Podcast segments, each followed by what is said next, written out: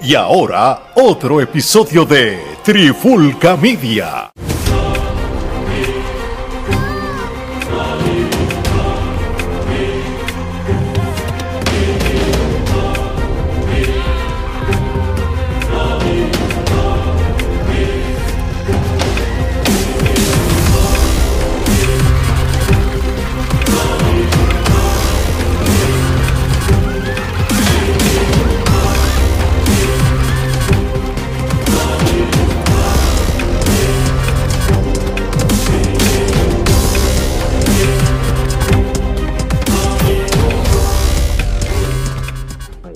Saludos y bienvenidos a otro episodio de Trifulca MMA. Mi nombre es Omar Vázquez, me acompaña Gerardo Rodríguez.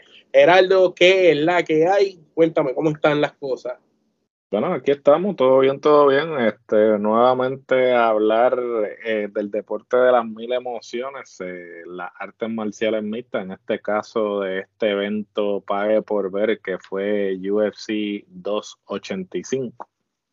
Pues así, el evento de UFC 285, Jones versus Gaines, se celebró en la ciudad de Las Vegas. Antes de entrar de lleno a discutir la cartelera principal o, o las que son las luchas de la cartelera per se, Gerardo nos va a dar los datos de los resultados de las preliminares. Así que, Gerardo, ¿cuáles fueron las preliminares? Que fueron nueve. Esta vez le siguen sumando, son un montón siempre. No, definitivo, este, las preliminares cada vez este, se están extendiendo, ¿no? Este, aunque digamos que son las preliminares y pre-preliminares, ¿no? Es porque hay unas que este, se llevan a cabo inclusive cuando la arena no hay personas. No hay ni 10 personas, no hay ni 10 personas pero el que disfruta del deporte pues está allí desde el amanecer de Dios. Eh, así que vamos a pasar a los resultados de estas preliminares. Eh, el, evento estelar de las preliminares fue Cody Garbrandt este, derrotando a Trevin Jones este, por decisión unánime. Eh, también estuvo D. Cruz Duplessis derrotando a Derek Bronson por no, knockout técnico en el segundo asalto. Amanda Rivas este, derrota a Vivian Araujo por decisión unánime. Marc André Barriot eh, derrota a Julián Márquez por eh, nocaut técnico en el segundo asalto. Ian Gary eh, derrota a Son Kenan por este nocaut técnico en el tercer asalto. Cameron Simon derrota a Mana Martínez por decisión unánime o decisión mayoritaria, mejor dicho. Tabata Rishi derrota a Jessica Pena, Pene por vía sumisión. Farid Basharat derrota a Damon Blackshear por decisión unánime. Y Loic Ratz, maldita sea la apellido, Ratzabov eh, derrota a Esteban Ribovics por decisión unánime. Lo único que no me gusta de las artes marciales mixtas son los apellidos de esta gente. Este, definitivamente. ahora mismo. Este, eh, no sé, yo pensaba que los de los de, fútbol, de fútbol soccer eran, eran incómodos de mencionar. No, no. Pero estos están peores. Están a otro nivel, definitivamente. No, no, es más fácil ponerse sobrenombres, gimmicks. yo los preferiría con gimmicks.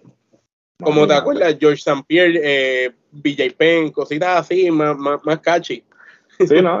que era GSP, este, BJ Penn, este, Chocolate Dell, Iceman, este, Randy The Natural. Sí, tenían. cositas, cositas así. eran otros tiempos. Bueno, ahora sí vamos a pasar a la cartelera principal. Esta sí la vamos a discutir de lleno, con detalle y dando las calificaciones con el famoso Kenepa Metro. Vamos para el primer combate de la noche. Bo Nickel derrotó a Jamie Pickle eh, vía sumisión con un triángulo en el brazo, un triángulo en el brazo. En el round 1 a los 2 minutos con 54. Pues, Geraldo, este combate, ¿qué te pareció? Para arrancar eh, el evento per se, no las preliminares, sino la cartelera principal. Bueno, a mí me pareció tremendo combate. Este, definitivamente, eh, Bo Nickel eh, se veía que en todo momento estaba en dominio total de, la. Se vio superior.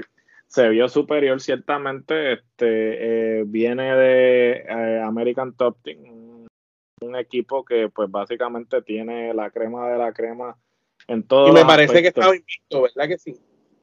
Correcto. Entonces, este, pues eh, me pareció súper este, interesante el hecho de que no desistió, ¿sabe? A pesar de que en un momento dado pareció como que este Pickett estaba tratando de como que librarse, él se mantuvo firme hasta que completó la sumisión. Este, me pareció tremenda. Sí, no soltó, o sea, eso y se mantuvo firme, aunque de primera instancia no tenía la posición adecuada para ejecutar la sumisión por completo. Se fue acomodando poco a poco. Se fue acomodando poco a poco hasta que finalmente eh, la llevó a cabo y yo le voy a dar cuatro canepas a esta pelea. Yo también le doy cuatro kenepas. Este, añado a lo que tú dijiste, pues que se veía predecible ya lo que iba a suceder, porque no, no necesariamente el final como su misión, pero se veía predecible que Bow este, iba a hacer que iba a ganar, porque desde que entró, tú sabes, el aire, como lo están mencionando los comentaristas, está invicto, luego cuando Dana White lo entrevista, tú sabes, el, el tipo ya se veía con un aire de que soy superior, tú me entiendes. Y eh, realmente ahora es que se está probando en el mundo de UFC, vamos a ver cómo siguen corriendo las cosas con él. excelente pelea y entiendo, ¿verdad? Corrígeme que este era su debut en la UFC como tal. Correcto, este, este era su debut y entonces pues ahora eh, promete, ¿no? Ciertamente este, el chamaco demostró que tiene cría, que eh, merece estar donde está y vamos a ver cómo le va. Definitivamente tiene el equipo adecuado para llevarlo lejos. Eh, ciertamente está en una división que siempre se destaca por tener una gran cantidad de contendientes, pero no me sorprendería si en tres o cuatro peleas más esté eh, peleando por el campeonato. A mí tampoco, porque eh, cuerpo tiene y las destrezas las demostró. Ahora vamos a pasar al segundo combate de la noche, cuando Mateus Gamrot derrotó a Jalen Turner vía decisión dividida. Este, Gerardo, este, ¿qué te pareció esto? Que esto sí fue una, una trifulquita. No, este, Gunrod, este, sin duda alguna, este, estableció eh, su plan. Este, en todo momento eh, se veía a leguas que eh, el otro con el alcance iba a exponer un plan en el que iba a tratar de mantener a Gunrod alejado y Gunrod inmediatamente por el tamaño por el tamaño y por, y, por el alcance. Y Porque lo dominaba, perdón que te interrumpa, lo dominaba, como tú estás diciendo, en alcance, en estatura y, y podríamos decir hasta un momento que hasta en fuerza física, porque era mucho más grande. Correcto, pero entonces Ganrot en todo momento este, eh, ejecutó su plan, este, no se desvió en ningún momento. Eh, ciertamente, siempre lo he dicho y me, eh, me reafirmo en esto, la mejor base para las lucha artes marciales mixtas es la, lucha olímpica y este Ganrel lo demostró. Este, este es un tipo que lleva luchando en lucha olímpica desde los 10 años. So, las destrezas las tiene. Eso fue lo que lo salvó, porque cuando en, en una Turner le dio un rodillazo y un buen puño que, que lo jamaqueó, pero cuando él rápido tú sabes, el takedown, ahí pues prácticamente tú notas las habilidades de él como luchador, este, y, y prácticamente él no, no permitió que la distancia fuera un obstáculo, él trató de acercárselo y cortarle esa distancia y tratar de estar encima de él todo el tiempo, no darle ese espacio para que él pudiera darle un mal golpe, porque cuando único en los dos o tres pedacitos que le dio espacio, recibió rodillazos, recibió puños, tú sabes. Sí, por eso, y Gunrod en todo momento, o sea, él iba este, decidido a ejecutar su plan y lo llevó a cabo a la perfección. Cabe destacar que obviamente sea, Ganrod reemplazó a Dan Hooker, que era el que se supone que fuera el oponente de Jalen Turner. Este, básicamente tuvo menos de, este, digamos, una semana, creo que, de, de para prepararse. Para prepararse. Eso realmente es impresionante que haya tenido este resultado, dado que obviamente no tuvo eh, un campamento completo para poder prepararse, pero vuelvo y repito, Ganrod Y que el favorito era Turner para la pelea. Sí, el favorito era Turner, este, por obvias razones. Sin embargo, este, Ganrod demostró que no está en la posición que está por casualidad y definitivamente este es otro que hay que tenerle el ojo puesto porque de la manera en que va, no me sorprendería que en algún momento también esté eh, peleando por el campeonato de la división. ¿Cuántas kenepas tú le das? Yo a este encuentro le doy tres kenepas y media. Igual, coincido, yo le voy a dar tres kenepas y media también. Porque no supera el anterior. El anterior fue un poquito Ah, más, no, in- sin duda más- alguna, más- sí, más mucho intenso, más, ¿eh? más intenso, sí. sí. Este fue como, como un David contra Goliat, pero tuvo su- sus pausas. Tuvo muchas pausas, diría yo, tú sabes. De aquí pasamos al tercer combate de la noche. Este, me, me perdonan por el nombre. Shafkat Rakhmonov derrotó a Geoff Neal eh, vía sumisión, este, con un choke. Este, y estuvo interesante. Esto fue en el round 3 a los 4 con 17. Eh, esto es lo que le llamamos una verdadera trifulca, porque esta pelea fue poco a poco, poco a poco, poco a poco en progresivo hasta el final. ¿Qué piensas de esta pelea? Eh, Neil, se, a pesar de que perdió, no lució tan mal. Incluso por un momento quizás yo pensé que tenía chance. No, este, de que en un momento dado, este, sí se veía como que podía tener la posibilidad, sí, pero a la misma vez Rakhmonov en todo momento eh, se vio dominante y se vio que no iba a dar un paso hacia atrás. Cabe destacar que, eh, pues, Rakhmonov está invicto. Este, ahora mismo, eh, a diferencia de Neil, que ya, pues, eh, tenía tenido cuatro ha tenido cuatro derrotas. Ramonov estaba, eh, continúa invicto y no ha sido contra oponentes así de la esquina, ¿no? Este, ahora mismo él tiene una racha de cuatro, mentiras, o- cinco este, peleas en UFC. Este, él hizo su debut en el 2020 y han sido cinco peleas por las cuales este, todas eh, ha dominado. Este, todas han sido por vía de sumisión, excepto por una de ellas que, so- que, que fue por eh, knockout. Así que tampoco es que está como que ganando por decisión. El tipo. Ahora, al- algo que hay que darle a Rasmono eh, es que tiene, yo te diría que paciencia. No se desesperó con los golpes sólidos de Neil, lo aguantó y le trabajó la pelea hasta que tuvo su momento, tú sabes. Es un tipo que se ve maduro en, en como peleador porque no se ve desesperado. En todos los momentos de que sonó la campana, Neil se veía con prisa, como que eh, tengo que tengo que salir de esto, pero el otro no. El otro estaba puesto para, la pelea con calma ahí, pam, pam, round, eh, tú sabes, tras round. No, Me no, pareció sí. a mí un tipo bien estratega, como que estaba estudiando al oponente, velando el momento perfecto, haciendo los puntitos con los puños poco a poco, hasta que se le dio.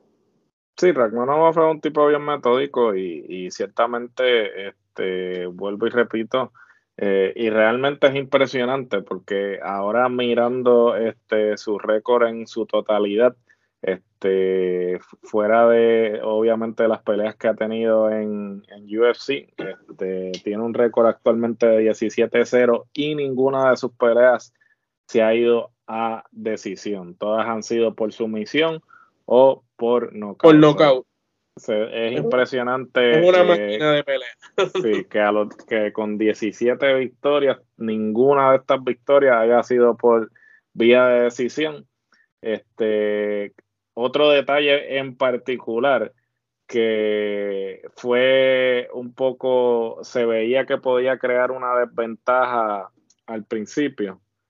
Este, era el hecho de que Neil, eh, cuando fue a hacer el pesaje, este, esto era una eh, pelea en la división welter que el límite son 171 libras. Este, Neil cuando fue a hacer el pesaje estaba en 175. Obviamente no pudo hacer el peso, se tuvo que sacrificar un porcentaje de su paga, porque es una de las penalidades por tú no hacer el peso. Así que imagínate tú si ya cuando un peleador de por sí cuando hace el peso, este, tan, pronto tan pronto pasa el pesaje, aumenta drásticamente. Imagínate, Neil tuvo que aumentar como Imagínate, claro, estamos hablando que estaba por quizás 175, estaba 10 por encima, estaba en 185. Y aún así, este Ragmonov básicamente aguantó, aguantó, lo, aguantó y, lo dominó de tal manera que lo, que lo sometió. So, definitivamente Ragmonov es este uno de los de los nombres a, mirar en la división welter y, y me atrevería a apostar y este sí puedo asegurar no este no le faltan tres ni cuatro peleas. Este yo me atrevería a apostar que la próxima pelea tiene que ser con un contendiente y luego de que tenga esta eh, próxima pelea con un contendiente campeonato. Porque la verdad es que lo que ha, lo que ha demostrado hasta el momento es que tiene el vamos a ver cómo este, se da la dinámica. Este, yo le voy a dar cuatro canepas a esta pelea.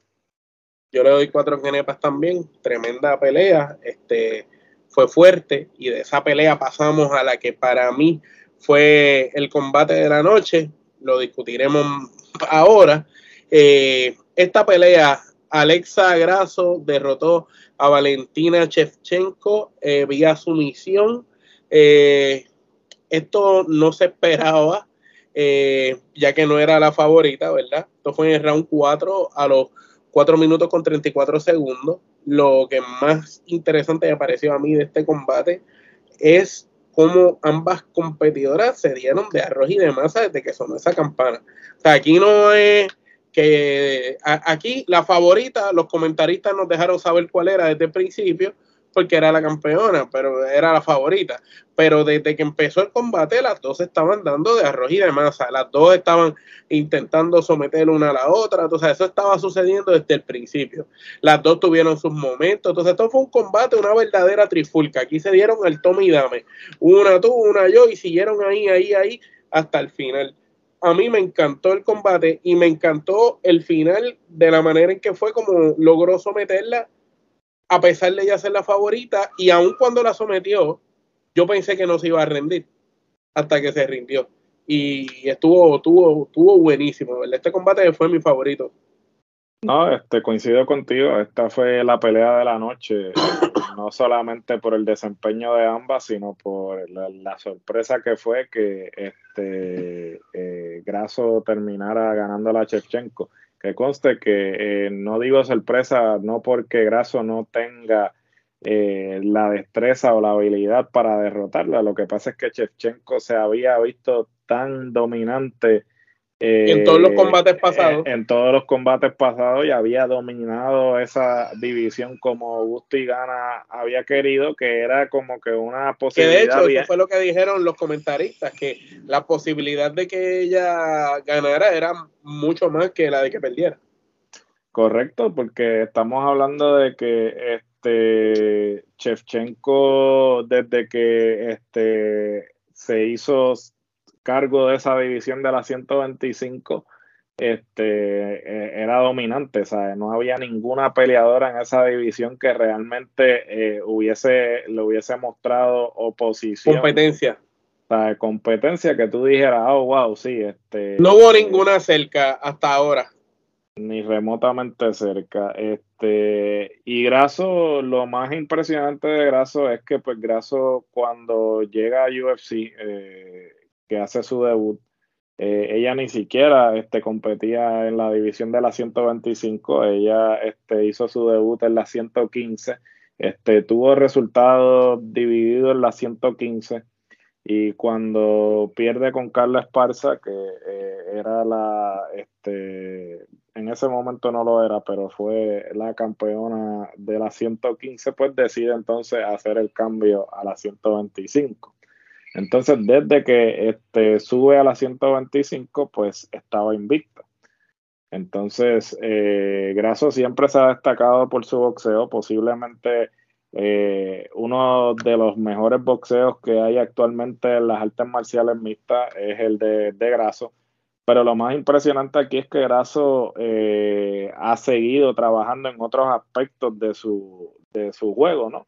como lo es el llaveo. Como lo es el llaveo y eh, como quedó demostrado con, con la victoria. Perdón que te interrumpa, es como el otro mexicano, ella es mexicana también, es como el otro mexicano que habíamos discutido en el evento pasado, que también era boxeador y cambió, empezó a probar otras cosas y aprendió también a hacer llaves y esta vez ganó por su misión. O sea que estamos viendo cómo esta tendencia en los púgiles mexicanos, sea hombre o mujer, que vienen de dominar en el boxeo, entran al mundo de las artes marciales mixtas y una vez entran con boxeo, comienzan a aprender lo que son otras disciplinas, otras llaves y terminan mejorando sus técnicas al punto de que las llaves son las que les dan las victorias y no el, boxeo.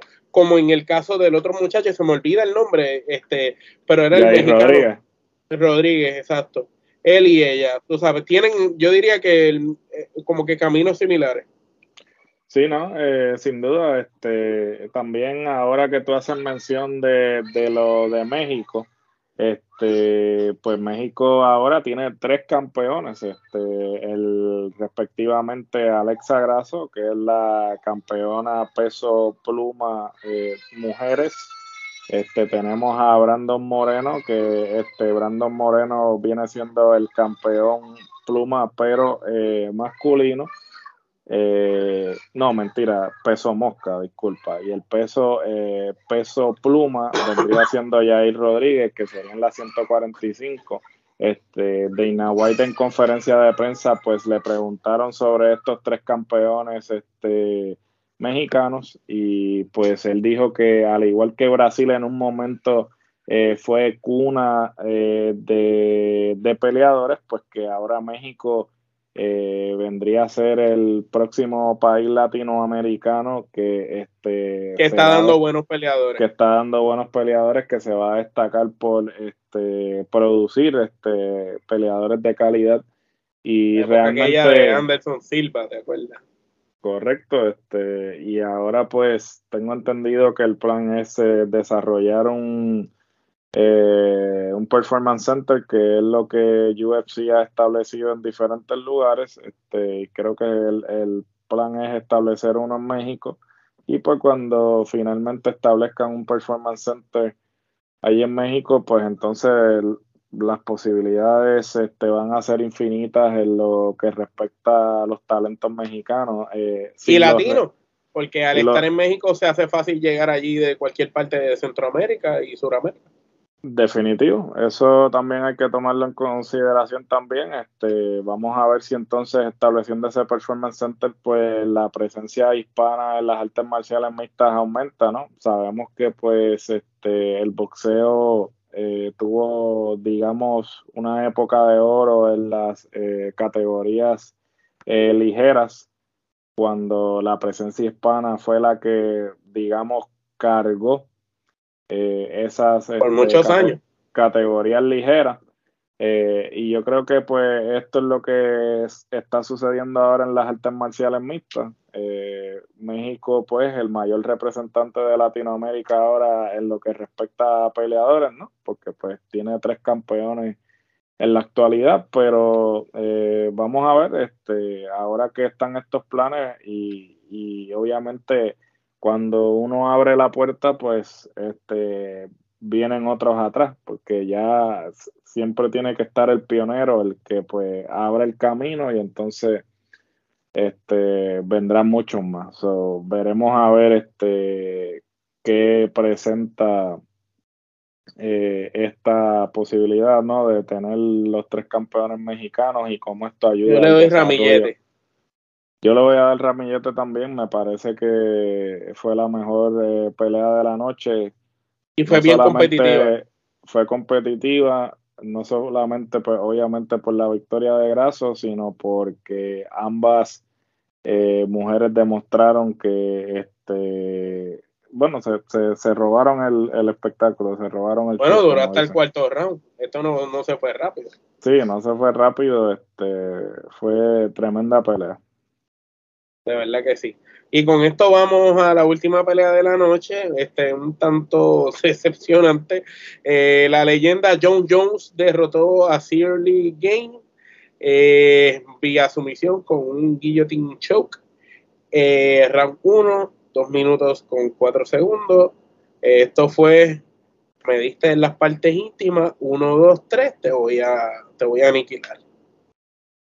¿Qué piensas del combate, Gerardo? Mira, este, a mí John Jones no es santo de mi devoción, todo el mundo pues está eh, impresionado con John Jones. Y, y, claro, en términos de destreza, este, no hay que quitarle nada, sin embargo, obviamente John Jones ha tenido este, unos eh, problemas fuera eh, del octágono que dejan mucho que desear. Y yo pienso pues, de él como persona de él como persona entonces yo USC pues ha pasado por alto estas cosas simplemente pues porque él le genera dinero que claro una cosa pero él sabe que es un fanfarrón él sabe que es un fanfarrón. claro y el aspecto deportivo este, no se supone que se mezcle con lo personal, pero a la misma vez, si tú eres una empresa y este individuo es tu Tienes que mantener un estándar. Claro, tú tienes que mantener un estándar, tienes que tener este, eh, uno, unas prácticas, ¿no? Y sin duda alguna, pues, si fuera por mí, yo no lo hubiese traído de vuelta, pero a la misma vez, eh, al César lo que es del César, el tipo pone nalga en los asientos este fue un evento, completamente vendido. Este, obviamente las compras del pague por ver también estuvieron por las nubes.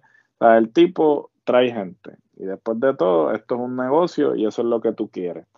Eh, ahora vamos a la, a la pelea en sí. Yo realmente eh, nunca vi a, a Cyril como una oposición para, para, derrotarlo a él. Para derrotarlo, porque... Yo lo vi como, un, como un bizcochito que le echaron. Claro, porque es bien unidimensional. Esto es un tipo que, viene del kickboxing, es un tipo que no ha trabajado en otro aspecto de, de, su, de su juego, simplemente depende del striking a, a todo. y, entonces, lo pone y lo pone con una bestia. Claro, y John Jones obviamente no es estúpido. O sea, él no va a irse de tú a tú con él porque sabe que el otro en el striking este, puede, que, puede que lo domine. o sea, eh, Jones lo que va a buscar es, obviamente, cortar distancia, llevárselo para el piso, que fue lo que terminó haciendo. Cabe destacar. Y, viste la patada en las partes íntimas. Claro, o sea, que él está, ah, no, gané el campeonato y todo esto, pero que él no se crea que, por ejemplo, porque ahora lo que se está planteando es que la próxima pelea va a ser con Stipe. Este, mm. obviamente la pelea con Stipe no va a ser ni remotamente cerca de eso, porque Stipe es un tipo que es completo en todos los aspectos de su, de su, de su juego y no va a venir con que ah, lo voy a rendir en el primer, en el primer round. So, hay que ver realmente, ¿sabe? cuando yo lo vea enfrentarse a un oponente que realmente represente una amenaza para él y él lo derrote, pues entonces yo lo compro como que eh, está establecido en la división de los pesados, pero con esta victoria realmente me, es más dudoso que realmente estar consolidado. Eso es así. Este, no sé por qué me recuerda el estilo de Randy Cotton. este, un, tipo así. Eh, pero nada, este encuentro o este combate yo le doy dos quenepas porque pues el Jones cumplió con su propósito. Este, obviamente no se falta humillarme con el oponente, simplemente buscó la oportunidad para rápido llevarlo este, al suelo y una vez lo lleva al suelo, pues lo rindió enseguida con la guillotina. Tú sabes, no le dio break. Él Y, obviamente una vez apretó esa llave, ya tú sabías lo que venía, porque la, la, fuerza que hizo estaba en posición, no había break, de verdad. Tenía que ser algo sobrehumano para que el otro realmente se saliera. ¿Cuántas kenepas, Gerardo? No, yo le voy a dar dos kenepas también. Yo realmente eh, pienso exactamente lo mismo. O sea, la, la lucha, o sea, la pelea no, no duró lo suficiente como para uno evaluarla o poder hablar mucho de ella. O sea, dos kenepas y estoy siendo generoso realmente. Se la estoy dando pues porque aunque no duró mucho. Hizo su pues, trabajo. O sea, él ejecutó su plan y logró su cometido. Realmente, pues. Y, y, este, recibió, y conté que recibió una patada en la parte. No, conté que recibió su patada, pero yo creo que eso fue también lo que lo motivó a acabar este, la pelea. Yo creo que dijo: Me voy a quedar sin aire, vamos a acabar esto rápido. Esa es otra también, porque obviamente él dice que. Tú sabes que los golpes ahí te dejan sin aire. Y no es por nada, yo lo vi como que un poquito fuera de forma como lo estaba la vez pasada. Él está fuera de forma porque obviamente él ganó peso, este, pero perdió. Está mucho más pesado. Sí, perdió, perdió definición muscular al, al, al, al, subir de peso. Él dice que obviamente lo hizo correctamente, pero pues del dicho al hecho hay un largo trecho. Yo no sé si. Hay que ver cuando tenga estamina para comer pollo frito se puso a comer pollo frito, o sea, eh, eh, y para poner el peso. habrá que ver también, porque eso fue algo que Cormier y Rogan estaban hablando luego de, la pelea, cuando estaba culminando la cartelera. Habrá que ver si, por ejemplo, para un, para un oponente como lo es Stipe, él va entonces a bajar y a tonificar para entonces este eh, que tenga este más poder en la pegada, ¿no? Porque porque se eh, veía ah, como fuera de forma, mano. Sí, porque lleva tres años fuera y ciertamente pues él subió de todo ese peso que estaba bajando para hacer las 205 automáticamente pues este pone todo este peso yo no sé realmente si lo hizo de manera adecuada o fue. sí, porque no se veía realmente, no se veía en. Definido. no se veía, sí, perdió definición. No se veía como cuando se fue. Ese es el detalle. Correcto, no, no, no estaba en su mejor condición, digamos. Y digo, o sea, en términos este, estéticos, no lo estoy diciendo, yo no estoy eh, cuestionando su cardio o lo que sea, porque pues, la pelea no duró lo suficiente como para ver si realmente otra. Tú no puedes evaluar si aguanta cinco minutos ahí peleando, ¿me entiendes? Porque duró apenas dos. Correcto. Bueno, con, esto damos por concluido lo que son el análisis de las peleas del evento de la 1 a la 10. Este, yo le doy un 7 a este evento, ¿qué tú piensas? Yo le voy a dar un 7 también. Este, fue, este, a mí me gustó mucho, este, todas las La de mujeres, la este, primera, sí, fueron bastante buenas.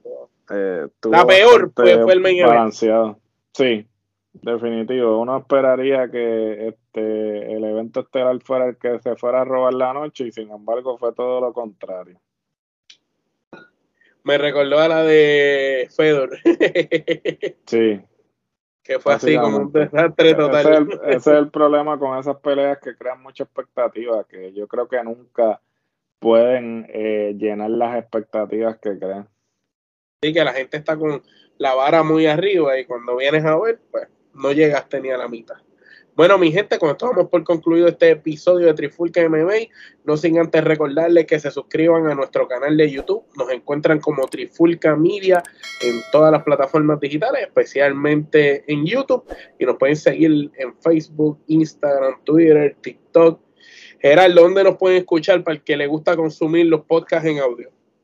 Pues básicamente nos pueden escuchar en todos los podcasts actualmente disponibles. Como siempre les digo, si ustedes no estamos en el podcast de su preferencia, que lo dudo, ustedes nos escriben y rápidamente nosotros hacemos los arreglos para eh, someter la solicitud. Pero sin embargo, puede que me equivoque, pero hasta el momento estamos en todas las plataformas de podcast actualmente disponibles. Hasta en un momento dado estuvimos hasta en el experimento ese que hizo Facebook de podcast.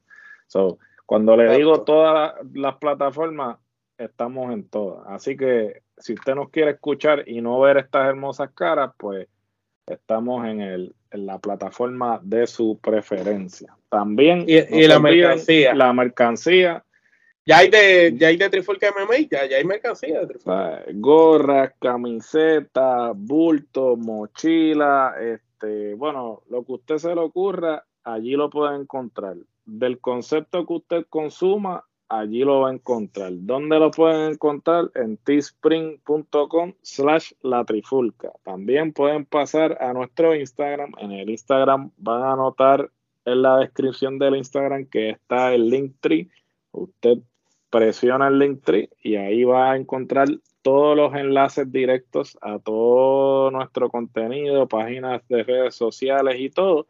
Y ahí está el enlace directo a la tienda, so usted puede presionar y el enlace lo envía directamente a la tienda.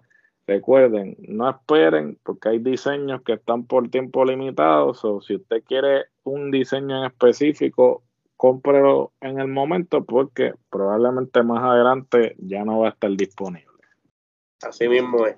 Así que con esto dicho, cuando estamos haciendo episodios de lucha libre, entrevistamos a creadores de documentales, entrevistamos a dueños de empresas, sacamos de nuestro tiempo para preparar especiales de, lo que ocurrió en eventos de lucha libre, cuando hacemos las reseñas de películas, de series de televisión, cuando hablamos del género urbano o cuando reseñamos una cartelera de artes marciales mixtas, significa una sola cosa, que en Trifulca Media nosotros no somos regionales.